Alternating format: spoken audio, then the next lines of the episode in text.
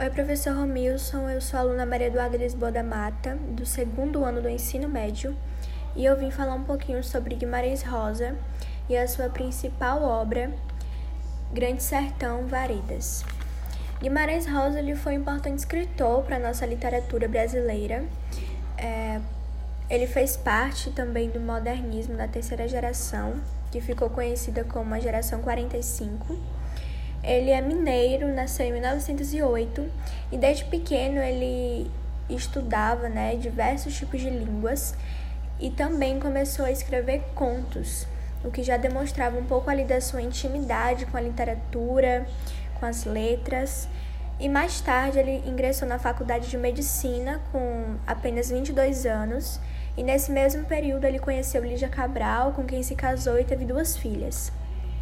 Ele também foi nomeado patrono da cadeira número 2 na Academia Brasileira de Letras e em seu discurso ele falava muito sobre a morte. E um fato curioso é que três dias depois do seu discurso ele acabou morrendo.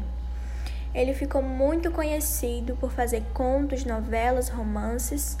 Também é muito importante para a nossa cultura, porque ele era bem regionalista, nacionalista, ressaltava o nosso sertão e os nossos costumes, e além disso, ele conseguiu se destacar bastante porque ele criou a sua própria linguagem na hora de escrever, misturando um pouco ali do arcaísmo e do neologismo.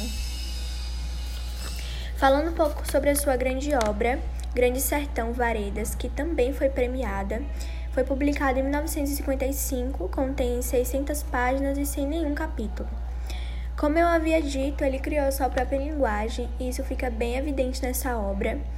É, é, fácil de identificar aspectos da primeira fase e da segunda fase do modernismo.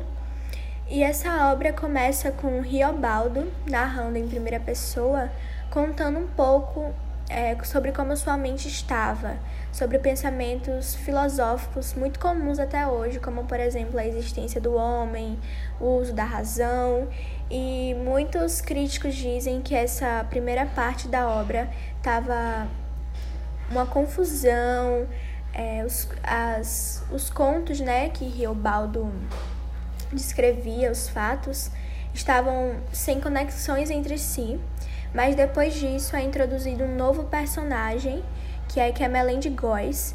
E aí começa mesmo a narrativa de fato, acontecem é travada a Primeira Guerra e como eu havia falado antes, nesse, nessa obra específica representa bastante o nosso sertão. É, ele demonstra aspectos bem regionalistas mesmo, por isso que ele foi tão importante e essa obra até chegou a ser premiada.